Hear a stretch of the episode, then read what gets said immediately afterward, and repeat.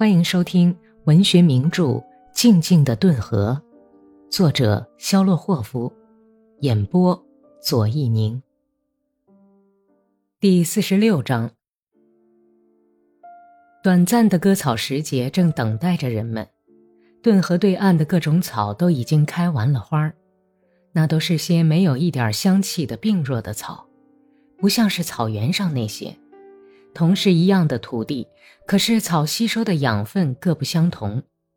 山岗后的草原是上等黑土地，像脆骨一样，牲口群跑过去，连个马蹄印儿都看不见。坚硬的土地长出来的草也肥壮芳香，起马肚子那么高。但是在顿河边上和顿河对岸，却是一片潮湿的松软土地。长得全是些不很茂盛、没有用处的矮草，有的年头连牲口都讨厌吃这些草。全村一片磨镰刀的声音，耙子也都曝光了，妇女们忙着给割草的人送个瓦斯。但是这时候却发生了一件惊动全村的事情。镇警察局长和检察官一同来了。还有一个从来没有见过的、满嘴黑牙、穿着制服的瘦弱军官。他们找到了村长，会同几个见证人，径直就到斜眼寡妇卢克什他家里去了。检察官手里拿着一顶有帽徽的帆布制帽，大家都顺着街道左边的篱笆走去。太阳斑斑点点地照在小路上。侦查员一面用他那沾满尘土的皮鞋踩着篱笆的影子，一面对那个像公鸡似的往前跑着的村长说：“那个外来护士托克曼在家吗？”“在家，阁下。”“他做什么事情啊？”“这谁都知道啊，他是个手艺人，整天都在搓啊抱啊。”“你没有注意他有什么活动吗？”“一点儿也没有。”警察局长一面走着，一面用手指头去挤眉毛中间的粉刺，他累得直喘气，呢子制服热得他满身是汗。矮小的黑牙齿军官用一根草茎剔着牙齿，眼边柔软的红褶子皱了起来。哪些人常上他家去？检察官拦住向前跑的村长，问道：“是常有人去，他们有时候玩牌。”是些什么人？呃，多半儿是磨坊里的工人。究竟是些什么人？有机器匠，嗯，磅秤工，还有磨粉工人达维德卡，呃，还有几个咱们的哥萨克也常去。检察官站住了，用帽子擦着鼻梁上的汗，等着落在后面的军官。他用手指头摸着军官制服上的扣子，对军官说了些什么。然后招呼了一下村长。村长踮起脚尖儿，拼命抑制着气喘跑了过来。他脖子上一道道的紫筋鼓胀起来，哆嗦着。带两个人把他们抓来，押到村公所，我们随后就到，明白吗？村长挺直身子，上身的肉都松了下来，镶蓝带的制服硬领上凸起一道粗筋。他哼了一声，向后退去。史托克曼只穿着一件敞着领子的衬衫，背朝门坐着，正用手锯在箱面板上锯一道弯弯曲曲的花纹。请您站起来，您被捕了，怎么回事？您住两间房子吗？是的，我们要搜查您的家。军官的刺马针在门口的踏脚毡上刮了一下，走到小桌前，眯缝着眼，顺手拿起一本书来。请您把这个箱子的钥匙给我。我犯了什么罪啊，检察官先生？我们等会儿再跟您谈。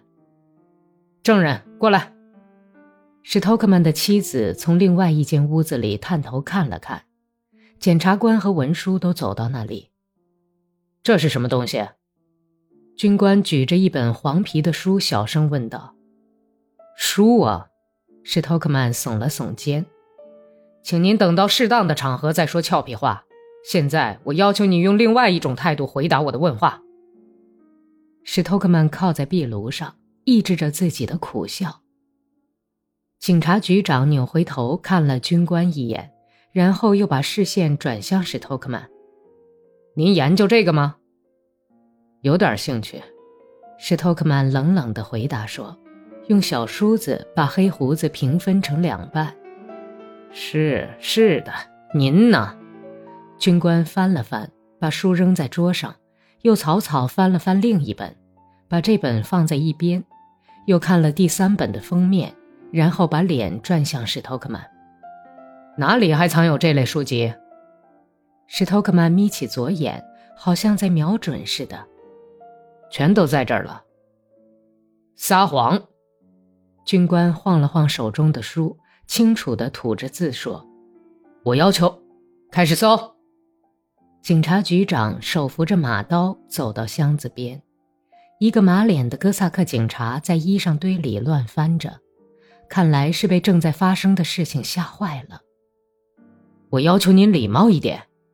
史托克曼用眯缝着的眼睛盯着军官的鼻梁，说道：“请您稍安勿躁，朋友。”史托克曼同妻子住的那两间屋子被翻了个底朝天，凡是能搜到的地方全都搜遍了，还搜查了作坊。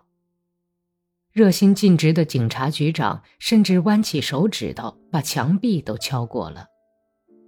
史托克曼被押解往村公所去，他走在街道当中，一只手按在旧上衣的衣襟上，另一只在不停地挥动着，仿佛是要抖掉粘在手指头上的脏东西。警察跟在他身后，其余的人都靠着篱笆边。在洒满斑斑点点阳光的小路上走，检察官仍旧和来的时候一样，用被路边的腌制菜染绿了的皮鞋踏着太阳的阴影走，只是帽子不是拿在手里了，而是牢牢地斜扣在苍白的耳朵上。是托克曼最后一个受审，前厅里警察在看守着那些已经审问过的人。还没来得及洗去手上油污的伊万·阿列克谢耶维奇，微笑着的达维德卡，上衣披在肩上的勾尔和克什沃伊·米哈伊尔。检察官在一个粉红色的公文夹里翻着，向站在桌子对面的史托克曼问道：“在我因磨坊里的械斗人命案讯问您的时候，您为什么隐瞒了您是俄国社会民主工党党员这一点呢？”史托克曼默不作声地看着检察官的头顶。这已经查定在案，您要对自己的行为负责。被沉默激怒的检察官大声喊道：“请您开始审问吧。”史托克曼不耐烦地说道，然后斜看着那张空凳子，要求坐下。检察官没有吭声，他沙沙地翻着文件，皱着眉头。朝不慌不忙坐下去的史托克曼瞅了一眼。您什么时候到这儿来的？去年。是来执行组织任务的吗？我没有任何任务。从什么时候起，您成了你们党的党员？您说什么？我问您。检察官把我字特别加重的说道：“什么时候参加俄国社会民主工党的？”我想，对您想什么我毫无兴趣，请回答我的问题。拒不招供是没有益处的，反而有害。检察官抽出一张文件来，用食指按在桌子上。这是从罗斯托夫送来的调查表，证明您是该党党员。史托克曼用眯缝的很细的眼睛朝白纸瞥了一眼，目光在纸上停了片刻。然后用两手抚摸着膝盖，坚定地回答道：“一九零七年。是了，您否认是你们党派您到这儿来的吗？是的。那么您是为什么搬到这儿来的呢？因为这儿缺做钳工活的人。为什么您单单选中了这个地区？也是因为这个原因。在这段时间内，您和您的组织有过联系吗？”现在还有联系吗？没有。他们知道您搬到这儿来吗？大概知道吧。检察官翘着嘴唇，用镶贝壳刀把的刀子削着铅笔。他没有看史托克曼，又问道：“您和同党中的什么人通过信吗？”“没有。”“那么搜查出来的那封信呢？”“写那封信的人是一位与任何革命组织都没有关系的朋友。”“您收到过从罗斯托夫送来的什么指示吗？”“没有。”“磨坊的工人在您家里聚会是为了什么目的？”史托克曼耸了耸肩。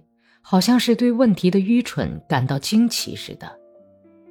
那只不过是在冬天里的夜晚聚一聚，纯粹是为了消磨时间、玩玩牌。读过什么违禁的书吗？没有，他们大都是不识字的人。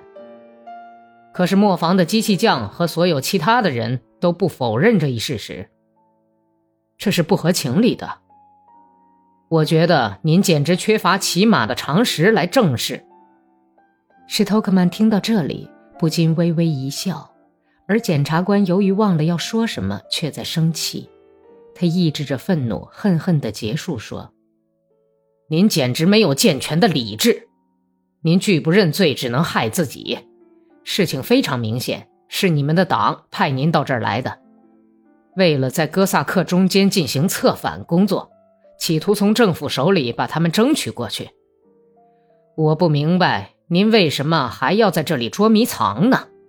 这无论如何也不能减轻您的罪过。这是您的猜想，我可以抽烟吗？谢谢您，这是猜想，而且是没有任何证据的。请您告诉我，您曾给到您家里去的工人们读过这本小册子吗？检察官把手掌放在小册子上。上端的白纸上露出了几个黑字：“普雷汉诺夫。”我们读过诗。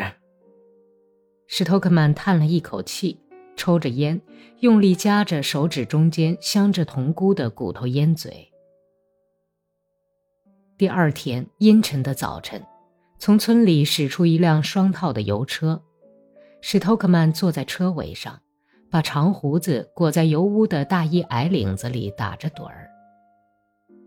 两旁挤着几个带马刀的警察，其中一个马脸卷发，用骨节粗大的脏手指头紧抓着史托克曼的胳膊肘，左手按着褪色的马刀鞘，灰白眼睛恐惧地斜看着他。马车在街上扬起了一溜尘雾。一个包着头巾的瘦小女人依在麦勒霍夫潘泰莱的院子外面的墙院篱笆上。在等候着他们。马车飞驰而过，女人双手抱在胸前，跟在后面追逐。奥西普，这是怎么一回事啊？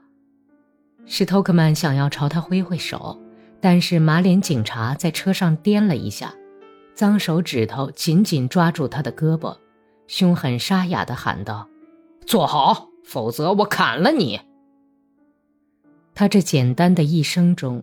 还是头一次看到敢于反抗沙皇的人。本集播讲完毕，感谢收听。